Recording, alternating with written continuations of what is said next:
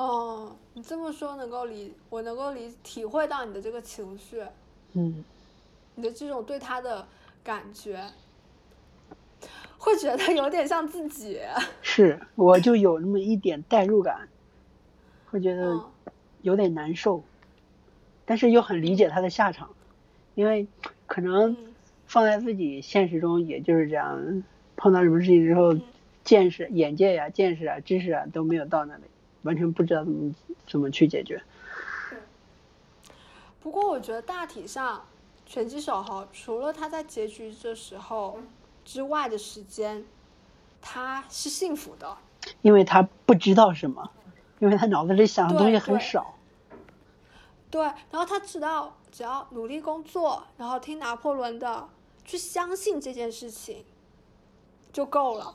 我之前看过一个张家伟写的一个小故事，他就说有一次他跟他跟什反反反反正他和别人一起去一个比较偏远的乡下吧，然后他们在那个地方就呃导航也不是很好使，嗯，他们呢就在山间里山间小路里头开着，呃到一要要到一个小村子里面去，然后在一个呃路边的时候就发现有一个有一个老一个大爷吧，一个大爷就是竖个牌子说说是呃给给钱指路，类似这样子，就你付我钱，我我带你去你想要去的地方。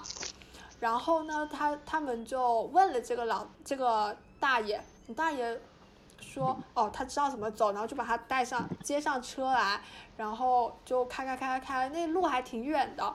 然后他们开的时候呢，就在问这个大爷的一些事情。大爷就是说啊，他年轻的时候去，呃，去打工还是怎么样，总之他攒了一些钱，然后他又把这个钱呢，被他攒了这些钱，然后把这个钱拿去呃投了投类似投资了一个什么东西吧，总之就被人骗了。但是他相信说，他相信说他把这件事来报案了，然后他相信总有一天这个钱会回来的。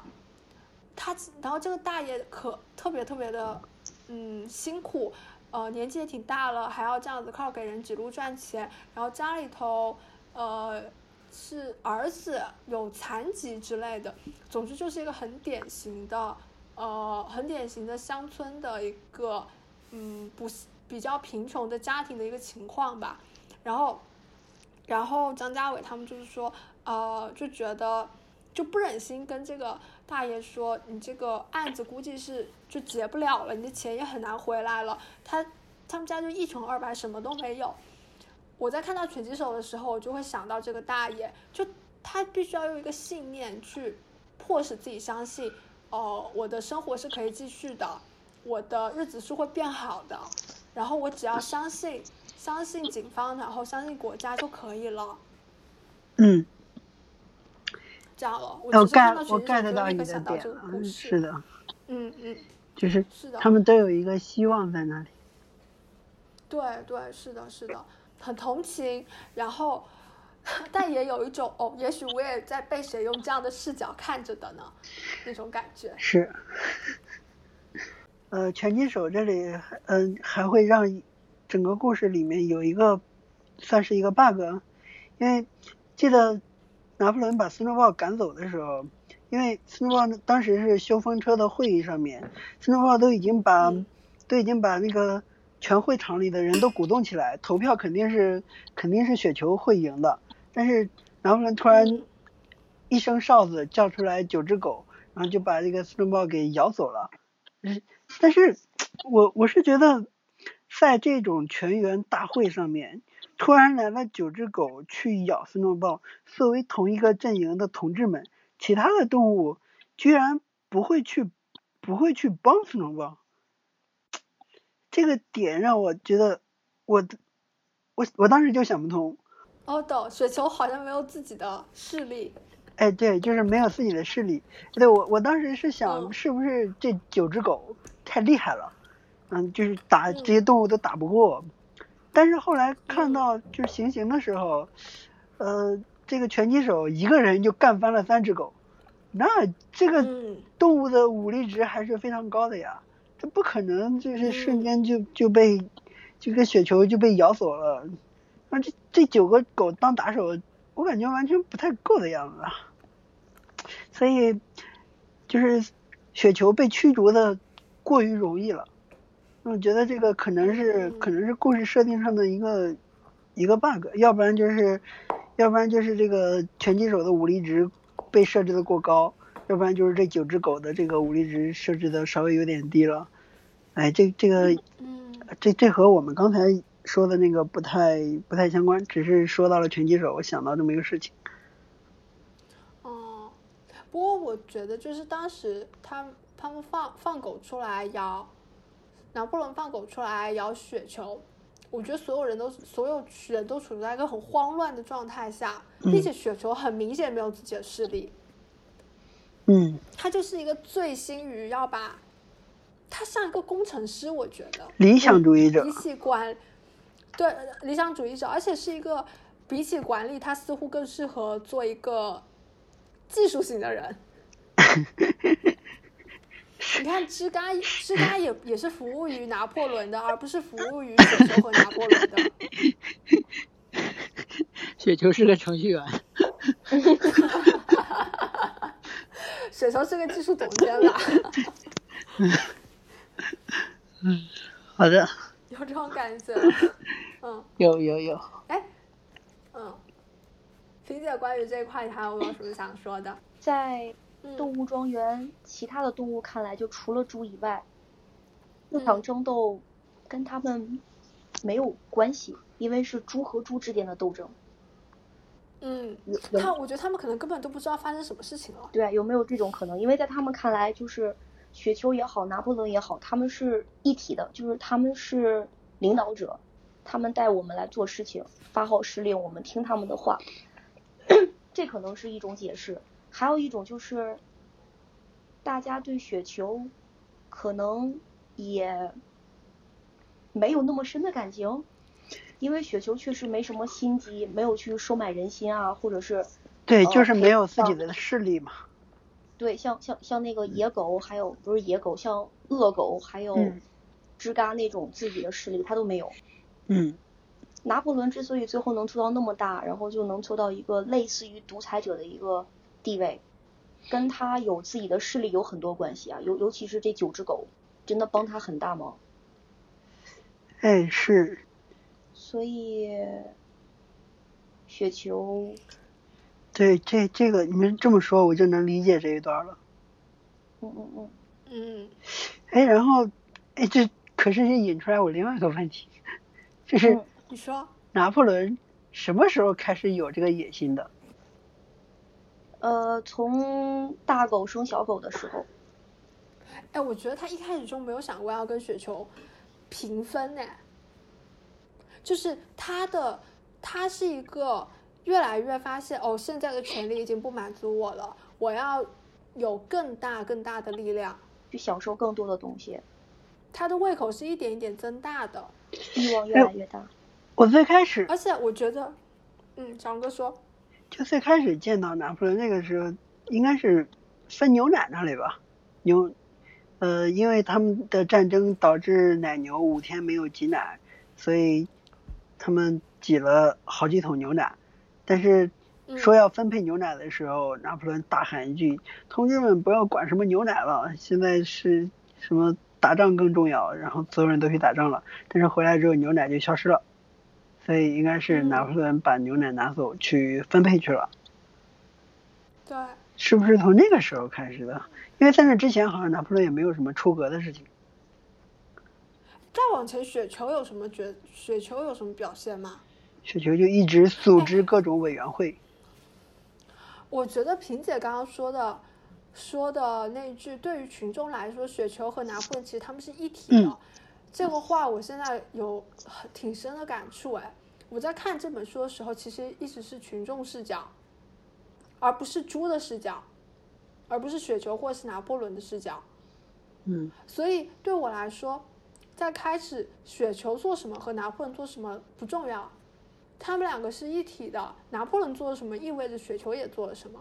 但也许事实上，拿牛奶的人就是拿破仑。雪球根本就没有想过说要把牛奶只给猪，或者是要把苹果只给猪吃。嗯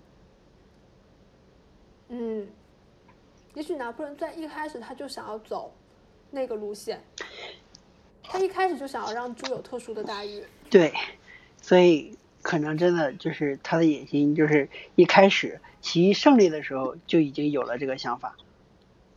嗯，对，或者是他一开始并没有很明确自己到底要干嘛，就是想多多拿多要。对，多拿多要，多拿多要。然后后来有一天发现，呃，雪球竟然已经跟我的想法不一样了。然后那这个时候我要把它给咔嚓掉。那个我觉得是有存在一个发展的过程的，而不是他一开始就在想我要有一天把这个农场占为己有。嗯，最开始就是，呃，老朱死掉之后，其实领导大家起义的是雪球吧？打仗安排的是是雪球，嗯因为雪球拿到了一本书，是讲关于怎么打仗的。对，哦，那个什么亚历山大，嗯，嗯然后雪球还把还用了一个策略，是把琼斯一伙人先炸败，把他们诱入了埋伏圈，然后一一声令下，四面八方来的动物就把他们打了个措手不及。这在《孙子兵法》里头叫啥？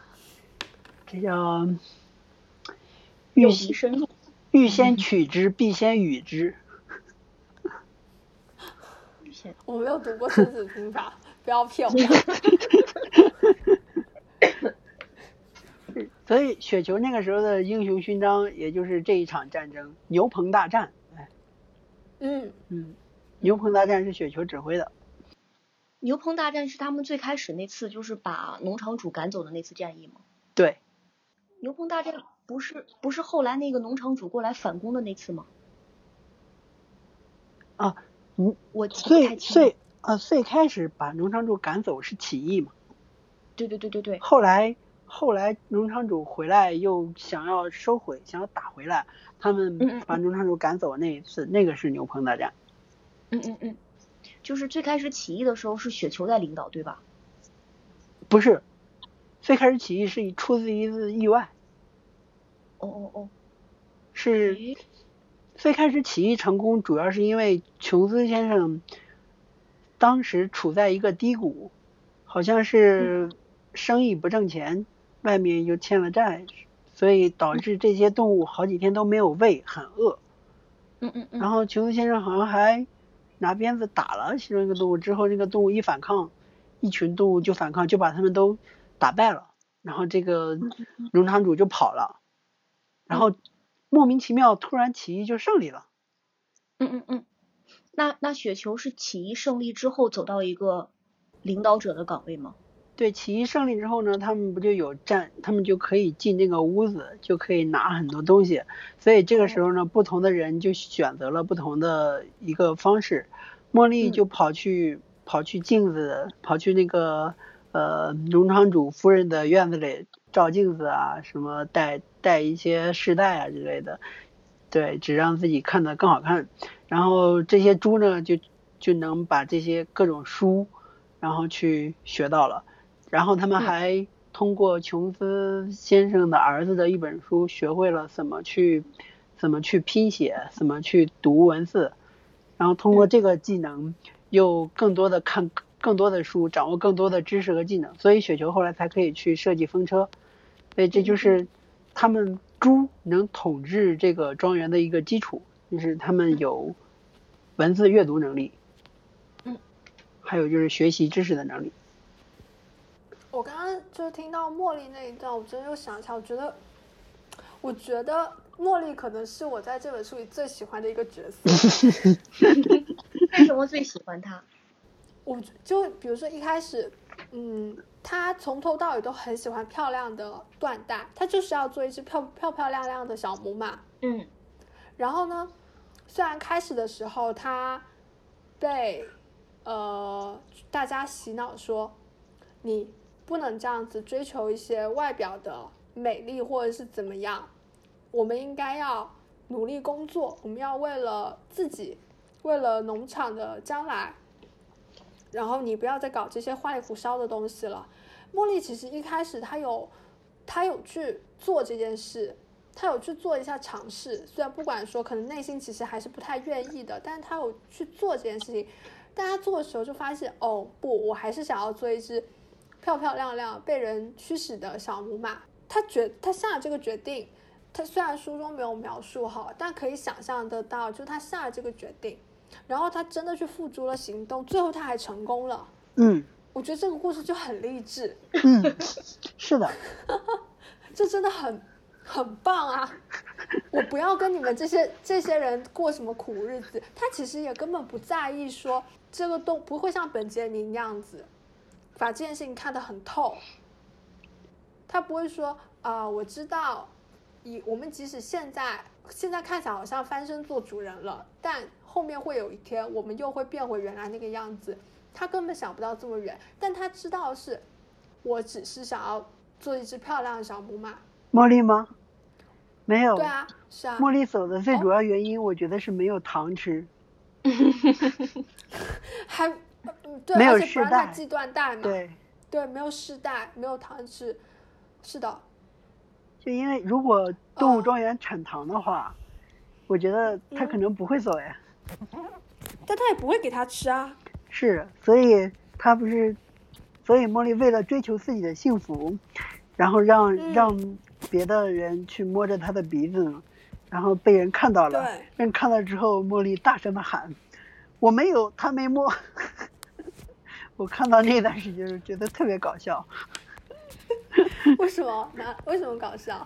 嗯，首先，首先说，那个有人看到，看到他在，有人说我看到你在呃栅栏门口被人摸着鼻子，是不是？嗯，他就他的反应就很真实，我没有，他没摸。就首先我没有，那说的是我没有在那个栅栏那里，那你没有在那个栅栏那里，你就肯定不会摸呀。你后面又加了一句他没摸。嗯，有不打自招的嗯感觉。嗯，对，就极力想否认。嗯，然后又不小心露出马脚，这个这个形象确实还蛮滑稽的，那个那一幕，嗯，不过像你像你说的，对他他最后成功走掉了，嗯，自己想要做的事情做成了，这一点还是很励志的。嗯 是啊是，而且他没有在管其他人，一直跟他说，所周围所有人都说我们要在这个农场开开心心的活下去，我们要自己的粮食自己挣，嗯，就有非常非常多乱七八糟的声音在跟他说对，这些话，我也不他想，都他都不想听哎，我不想积粮食对，我不想挣粮食，我也不想翻身做主人，我就想吃糖带发带带世代。对 对是的，很坚定，就很难得这样的。逆嗯逆逆流而上，未尝不可，挺好的一个选择。对对，未尝不可，真的。好了，就是我觉得如果要 pick 一个最喜欢的角色，那就是茉莉了。如果要在这个这个，呃，这本书里头成为哪一个角色，我觉得茉莉也挺好的。两位说说看你们的看法吧。成为哪一个角色？哎，你们对，如果你在这，嗯，我觉得可能我会成为这个斯奎拉这样的角色，对，吱嘎，因为做拿破仑太累了，嗯，然后吱嘎这样的人一打仗我就跑到后面去，等打完之后我就跑出来喊我们打赢了，打赢了，然后我也不看这个战场怎么样，我只要只要我们只要说我们打赢了，我总能找出来理由说我们打赢了，这种人过得很舒很轻松，这个三观就很不正。但不要也不用这样说。不过这种想法是不是就是所谓的精致的利己主义者？是其他的做法算不算？他就是一个极极端的精致利己主义的。嗯，对，这是完全利己。嗯，就他在这本书里面就没有完全没有，就像你说的，没有正面的闪光点，所表现的所有的点全都是这种特别自私自利、特别的没有一点人性、一点同理心也没有，而且他可以大无就是，呃，大言不惭的说，那个拳击手生命的最后最后一段时间，我是陪着他度过的，他得到了特别优许、特别的优待，这种话都可以说出来，而且他能，他很能找出来很多点，找出来一些嗯就是明明这个事情看起来已经没得救了。他能够给你救回来，就像说拳击手被屠宰场的车拉走之后，他居然能够找出来一个角度，说你们看到这个看到拳击手被屠杀了吗？并没有，我告诉你们，这个车只是被屠宰场给买走了而已。兽医站买了这个车，不是啊，说错了，是嗯兽医站把屠宰场的车给买买走了而已。我这种点居然都能够找出来，也是太厉害了。而且他那个修改器械的时候，不是很多人就质疑吗？他这嗯，这个说法一套一套的，你确定不是你不是在梦里见到的这些事情吗？嗯可能吧，我就有一种鬼话连篇，是死的都能说成活的。是就是为了自己的先先预设对对，先预设自己的一个立场。我定了这个立场之后，我总能找出来一些理由，是来说来来，就是说服自己，说服别人。我甭管这个怎么扯，我我能我我想要去说服别人，给找出来理由，不管你信不信，反正我是信了。就是我觉得从、在这个人身，在这个猪身上看到了嗯我自己。可怕。嗯，我觉得，但我觉得，呃，吱嘎在这里头完全像是一个工具猪，有没有？但是它没有任何的心理活动，对它就像一个，它就像真的像一个工具一样。传声筒，我，对它，不然就是传声筒，不然就是把它，它就像一个开关，嗯把把它放在那里，把它打开了，就可以就可以把逻辑捋顺了，帮嗯把所有的动物重新给洗脑了。是但是这个吱嘎，他内心到底是怎么想的？一点都没有描述，对，一，对对，完全没有任何的描述，包括所以太片面了一点。拿破仑也没有，拿破仑也没有心理描述，一点都没有，对，是的，所有的都是行为，是的，所以没有嗯自己心里想法是怎么样，只有他做出来的什么事情，我们都是从这个做出来的事情去反推的，嗯，就是你推导的话，其实斯奎拉就是这个吱嘎，还是得到了很多嗯。东西啊，他也住进了庄主院里，只不过可能嗯。不是、不是单独的一间屋，他也有牛奶喝，嗯。也有啤酒喝，他也可以对有苹果吃，还可以休息很多时间，还可以晚起，还可以早睡，早放工，他该得到的都得到了，嗯，所以是真的是一个极其可怕的精致的利己主义者。哎，越看越觉得自己太可恶了。但我觉得他，就因为缺少内心活动的描述，他已经不太像一个，他身上就没有了人性。可是这种书里面都没有心理心理的描述啊。普罗大众有啊，他们还是会怀疑的。嗯，那些也是行为吧？嗯，哦，那对，些也是他他们问行为，他没有对顺顺从的行为。对，也是行为，没有没有想法呀。嗯，萍姐嘞，最想成为的角色，或者是你最喜欢的角色？啊，你猜一下，我猜，我猜一下，我猜一下，其中有一个是本杰明，嗯，不是，那你说，子木旭，哦，为什哎么？哎很有存在感我很哎。期待，对。来，嗯，最开始宇轩在说最想成为的动物的时候呢，我想到的是吱嘎。嗯，小龙哥说他想成为吱嘎的时候呢，我就想换一个，因为再嗯想一下吱嘎，可能有些东西我没有办法认同。嗯然后其比如说，比如比如说说，这种颠倒黑白、巧舌如簧、胡说八道的本事，嗯，嗯，但是小龙哥，好好反省一下你自己。好的，没有没有，我也开始想成为直嘎的。然后后来就想说，是不是还有其他的动物？然后想到了最没存在感的子木旭。子木旭呢，他不像拳击手那样可悲，他完全的相信拿破仑那一层，然后去无私的奉献自己，然后最后落得一个不是很好的结局。他也不像本杰明那样看得很透，然后呢就有很多愤懑，因为看得明白，但是又没有办法去做什么去改变什么，就他其实自己过得是不开心的，所以。嗯，本杰明是脾气很奇怪的，在里边有些时候。然后，嗯，他俩中间就还有一个子木旭，嗯，介于两者之间，然后结局还算可以，每天可以吃饱，然后最后有一个善终的结局。嗯，嗯，我觉得子木须真的，你这么说来就有一种子木须像是一个。我们期望能够拥有的人生，平平淡，不是那么清醒，又不是那么不是那么清醒，又不是那么那么懵无知，然后平平安安的度过这一生。嗯，比较稳。但愿我儿于且鲁。如果于且鲁的话，那那就是 boxing 了，拳击手。所以我们本来是要聊拳击手的，对吗？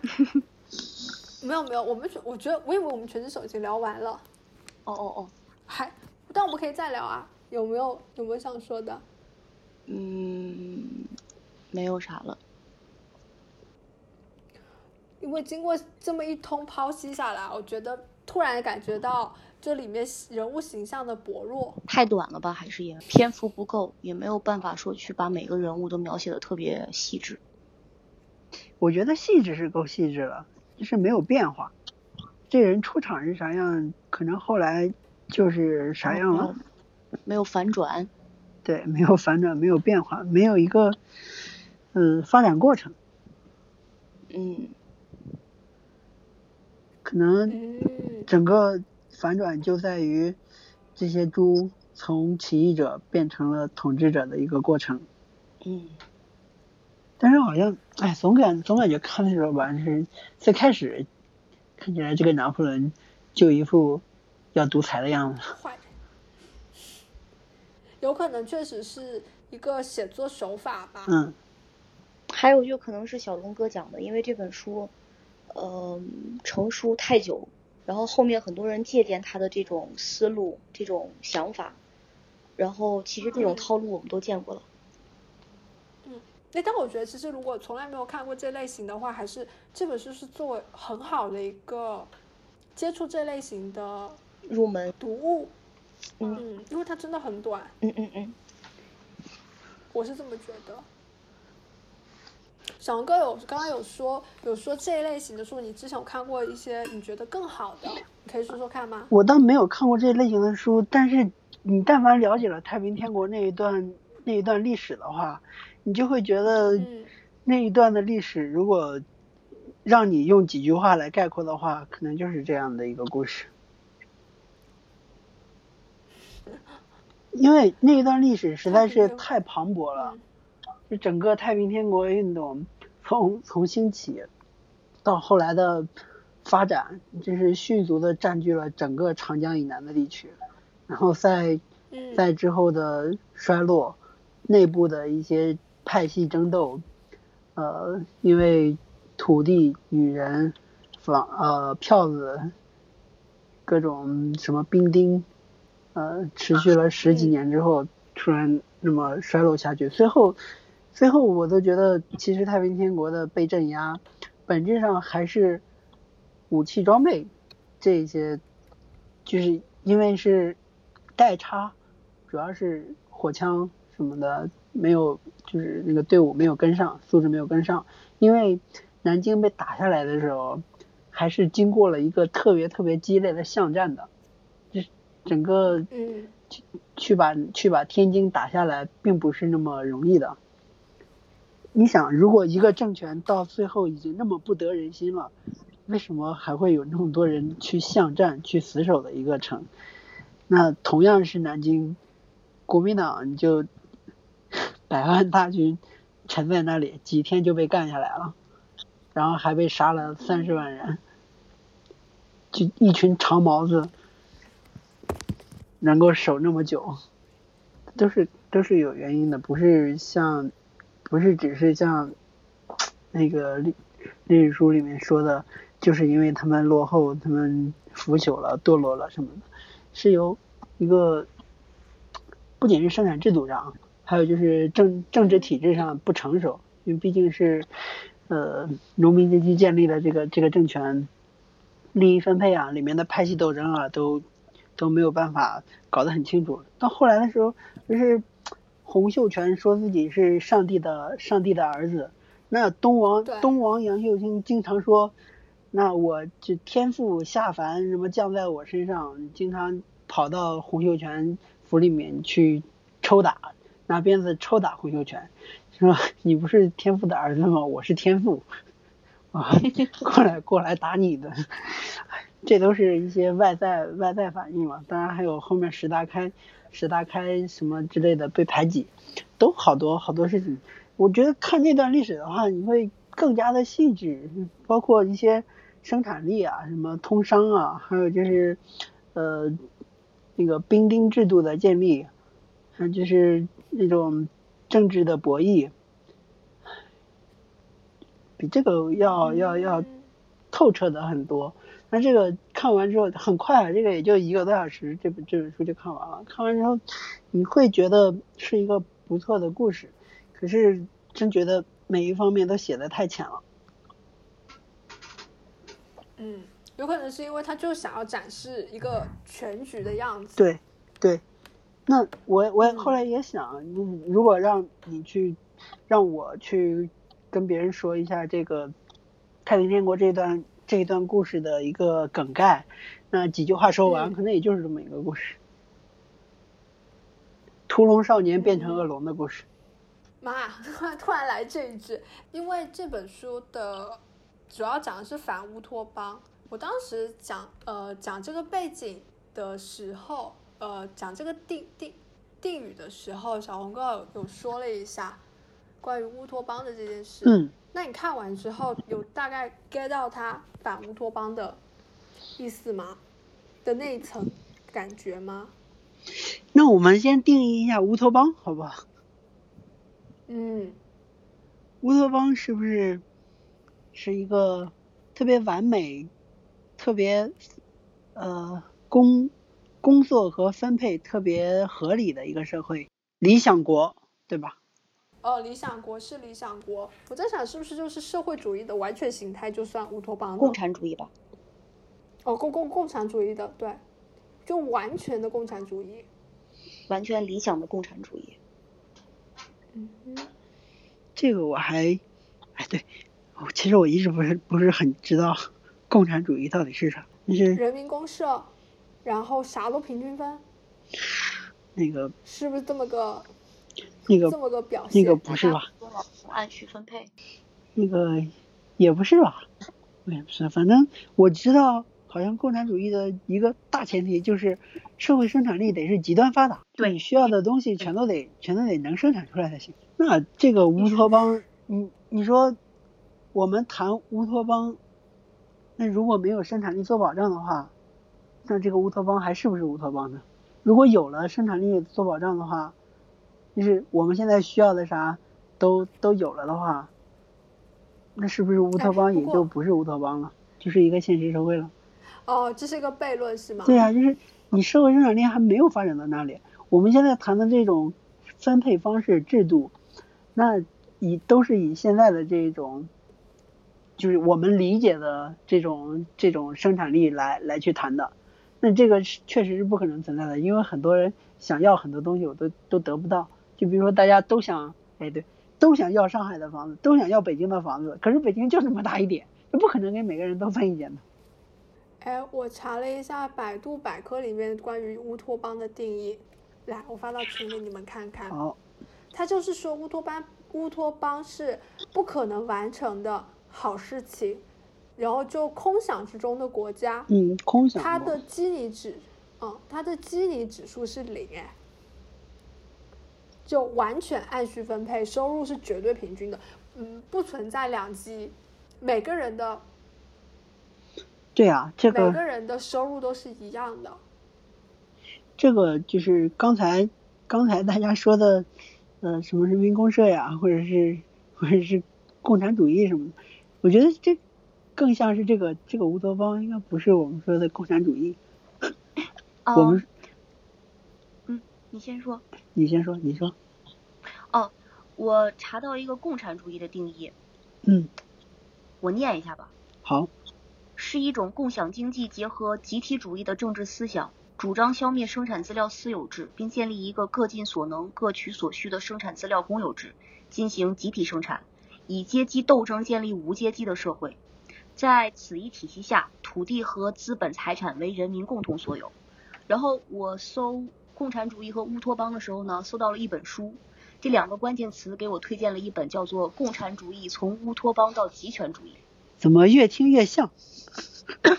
就是可能共产主义的一个理想状态就是乌托邦，所有东西大家共有，当然前提是、呃社会极其发达，生产力非常先进。然后，但是在践行共产主义的过程当中，以前苏联为代表，他们可能做成了极权主义，不是可能做成了，是做成了极权主义。嗯然后就是《动物庄园》这本书呢，其实它更多的是在讽刺前苏联的一个状态吧。对，就是他在讽刺的其实是就是前苏联的那种极权主义的状态，而不是他乌托邦的状态。他算是反乌托邦，因为就是说乌托邦这个东西是不存在的，至少现阶段是不可能存在的。嗯，对，是的，是的，是这意思。乌托邦的乌托比乌托邦更出名的一个理论就是反乌托邦。嗯，我觉得这个我们三个聊不透，因为实在是太深了这个话题。作为三个生产资料，去聊一下自己到底是公有制好还是私有制好。算了，我还是私有制吧，毕竟我想做茉莉。哦，你们知道现在的日本不就是在年轻人当中在流行一个低欲望社会吗？要低欲望的生存。嗯，听说我觉得不仅是日本吧，我们现在就已经是这个样子了。我们还是会有，嗯，但没有坦白说，呀，它没有成为一个一个浪潮，哎，它没有像日本那样子有一种没得选了，我只能低欲望了。前一段时间的三河大神的纪录片那么火，怎么会没有？我觉得三河大神已经不是低欲望的问题了，他们有一种出卖自己的身份换，哎，他们他们是那个在三三河市场那边把自己身份证拿去抵押着的那群人，是不是？对，因为身就份抵押，一天算一天。身身份证抵押能挣钱。嗯嗯嗯，你说的低欲望的社会，至少那些人还是有打零工，还是能挣很多钱的。我觉得我们这个我们的社会可能打零工，哎，可能有的人做正常工作都达不到达不到日本社会那个打零工的那个状态。哎，咱不说那个，不说那些啊，就说包括我，我现在觉得这个生生孩结婚啊，生孩子啊，就压力很大呀。我不想去做这些事情啊，不想啊。这我这我算不算一个低欲望的青年？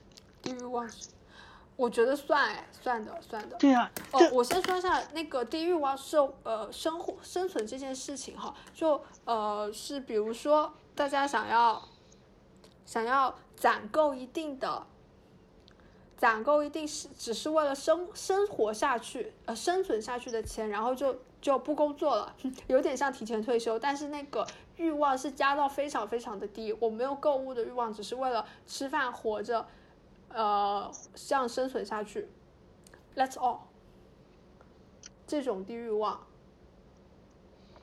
嗯那这个这样我还是想，我还是想能够买个房子、结个婚的，还是想生个孩子的。嗯，对，那你还那你还是有在积极向对，上对，还是高欲望的人。我之前看过一个日本的新闻，讲的是日本的老人家，就可能退休到了退休退休年纪以上，六十多岁，然后他们没有积蓄，没有养老金，然后这些老人呢就想出来一个办法，去偷东西，就是犯一些很小的罪，然后会被抓起来，然后在监狱里面就有吃有住，不用担心养老的问题。嗯呃，可能大概两年前吧，就是有一个这样的趋势，就很多老年人去故意犯罪，是为了有吃有住到监狱里边。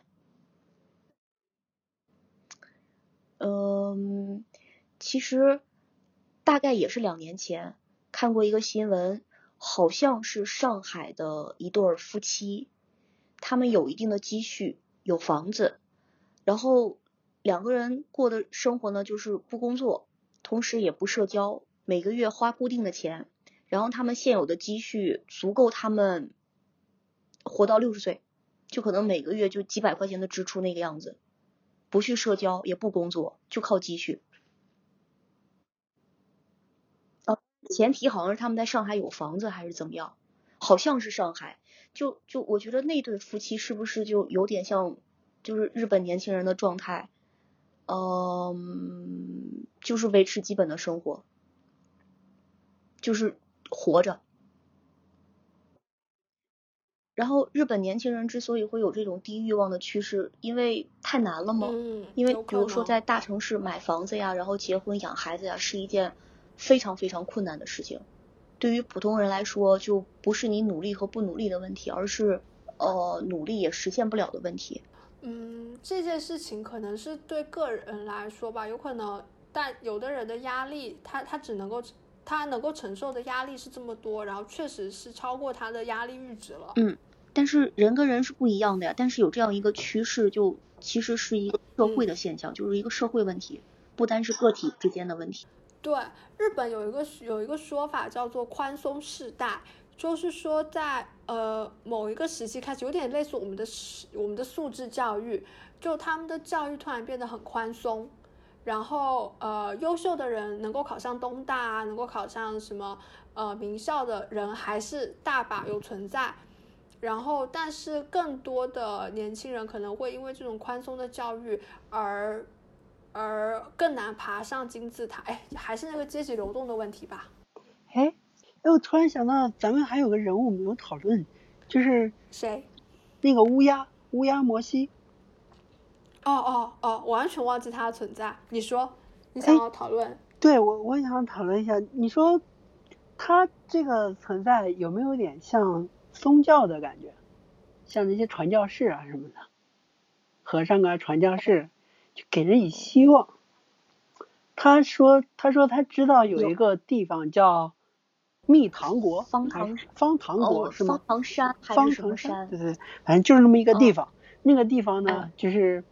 属于哎，每天都是周日，对，就是那个就是乌托邦的状态，哎，就是这个，又不用干活，然后吃的喝的还还很多，每天有糖吃，对对对，每天有糖吃，就是这个，哎，就是这个，就是这个乌托邦，他一直给给动物们描述的就是这就是这么一个世界，然后他呢，随着最开始是旧的庄园主在养它，然后动物们起义之后。他就跟这个庄园主走掉了，再隔了一段时间又回来。这个拿破仑猪们当权之后，他又回来了。回来之后，他还是去干着他原来的事情，是说我知道有个地方叫方糖国，然后这个里面有很多很多的糖，每天都是休息，也不用干活。但是那些猪就没有赶走他。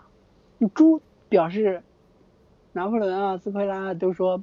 这个地方是扯淡的，不存在的，但是根本就没有赶走它，还养着它，还因为这个这个乌鸦根本不是生产的，也不干活，但是这些猪就会还养着它。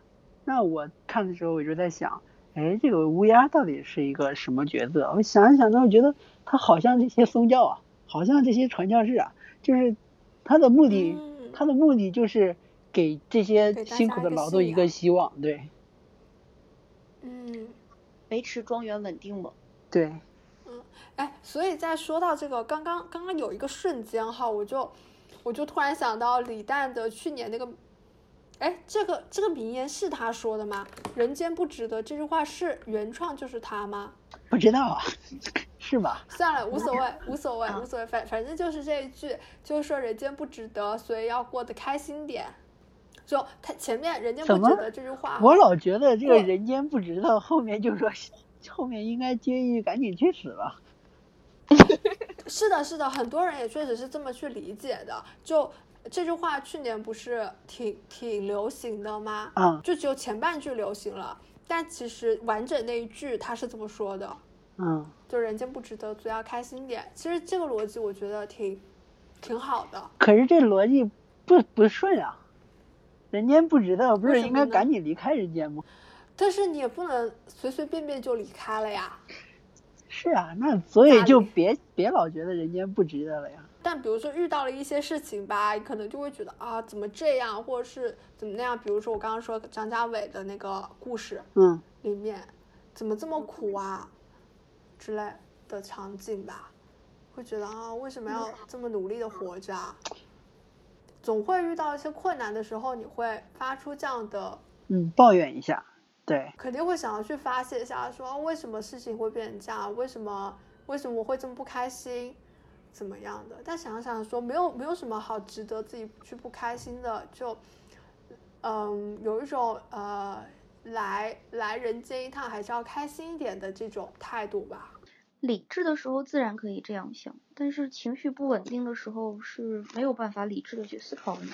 所以这句话只流行了前半句吧，因为大家对于前半句是共识，都知道，很认同的。对对后面这半句就各有各的理解了。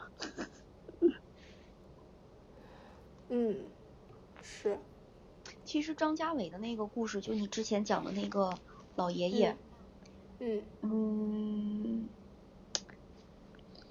他所理解的，包括我们所理解的老爷爷的，呃，不容易啊，辛苦啊，是我们站在我们的角度去看的。其实可能站在老爷爷的角度，他觉着我还挺开心的呀，我现在可以做事情啊，然后我报警了呀，然后警察嗯说不定会给我一个好的答复呢，我的钱能回来。所以说，可能结果并不是他想的那样吧。唉，哎，说句吱嘎实的话，我不觉得这老爷子多么的可怜呐、你投资嗯是为了挣钱呀、你当时这，唉，这么大年龄了，总该为自己的行为负责啊。应该不算是投资吧，可能是类似被诈骗集团骗了，这样，所以这就变成一种，嗯，呃，穷人为什么穷？是他活该他们穷吗？我觉得，嗯，因为信息可能会随着科技的发展越来越变得不不对等。对，能够掌握信息源的人和和嗯掌握资讯那种渠道的人中间的差距会变得越来越大。那这是那这是那些嗯，比如说呃偏远地区的人的问题吗？这不是他们的问题啊，但他们确实是要去承担某一些结果。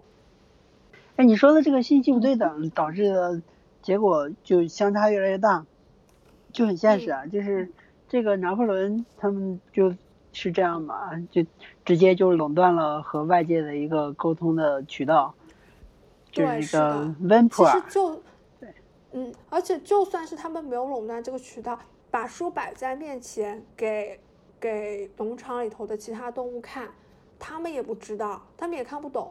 嗯，对哦，知识改变命运。是，可是其实就是有人，嗯，就是有人，他没有这个能力啊，那他活该，活该成为被骗的人。哎，也不能这么说。知识改变命运这个吧，你也得分好多层面去看。那我和小明，小明初中毕业之后就不上学了，小明买了一套房子，我一直上到了研究生，然后出来之后买了一套房子，小明的身价是我的十几倍啊，真是知识改变命运啊，对不对？但说的好像研究生是那个契机一样，可能没有没有读研究生也也没买对房子啊。咱录了两个小时了，那我们可以收个尾。来，其实这篇文章发生的背景是是一个什么会议之后，跟苏联有关的某一个会议之后，然后呢，苏联从欢欢喜喜的社会主义，然后走向了比较独裁、比较专制的那种集体主义。然后受这个影响吧，然后乔治奥威尔写了这本这篇小说。我看的那个版本，它还有一篇序是专门写给乌克兰版的乌克兰语版本的《动物庄园》，就在里头有一些对乌克兰读者说的话。这本书其实，这本书对于当时那个社会背景下能够看到的群众来说，是一个很，其实是一个很好的读物。它用一个很浅显易懂的场景去告诉大家说，哦。可能我们现在处在一个什么样的时代背景下，以及他会做出一些推测，这个时代会发展成为什么样子？嗯，嗯，对，所以我们还是以一个寓言或者是一个童话的形式来看这本书，还挺不错的，还挺好的。但其实这本书当时成书的时候也是有一定的，就是奥威尔这个人本身他是有一定的立场的。所以他是站在其中一个方向去看这个事情的，嗯，对对对，这是的，也是有一定政治目的嘛。这本书当时就传播很广啊，包括就是呃有乌克兰版本的，其实也有政治目的在里边。行的，扯远了。关于动物庄园，两位还有什么想说的吗？暂时没有了，都你总结的也挺好。关于动物庄园的讨论，我们到此为止。